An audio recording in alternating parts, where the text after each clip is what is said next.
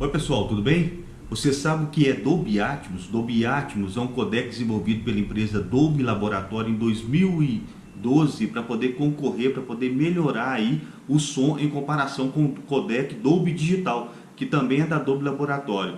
O objetivo do Dolby Atmos é dar mais imersão no seu efeito surround na sua sala de home theater, deixando o som 3D na horizontal e na vertical. E acrescentar umas 128 canais de áudio para deixar esse som com mais realismo.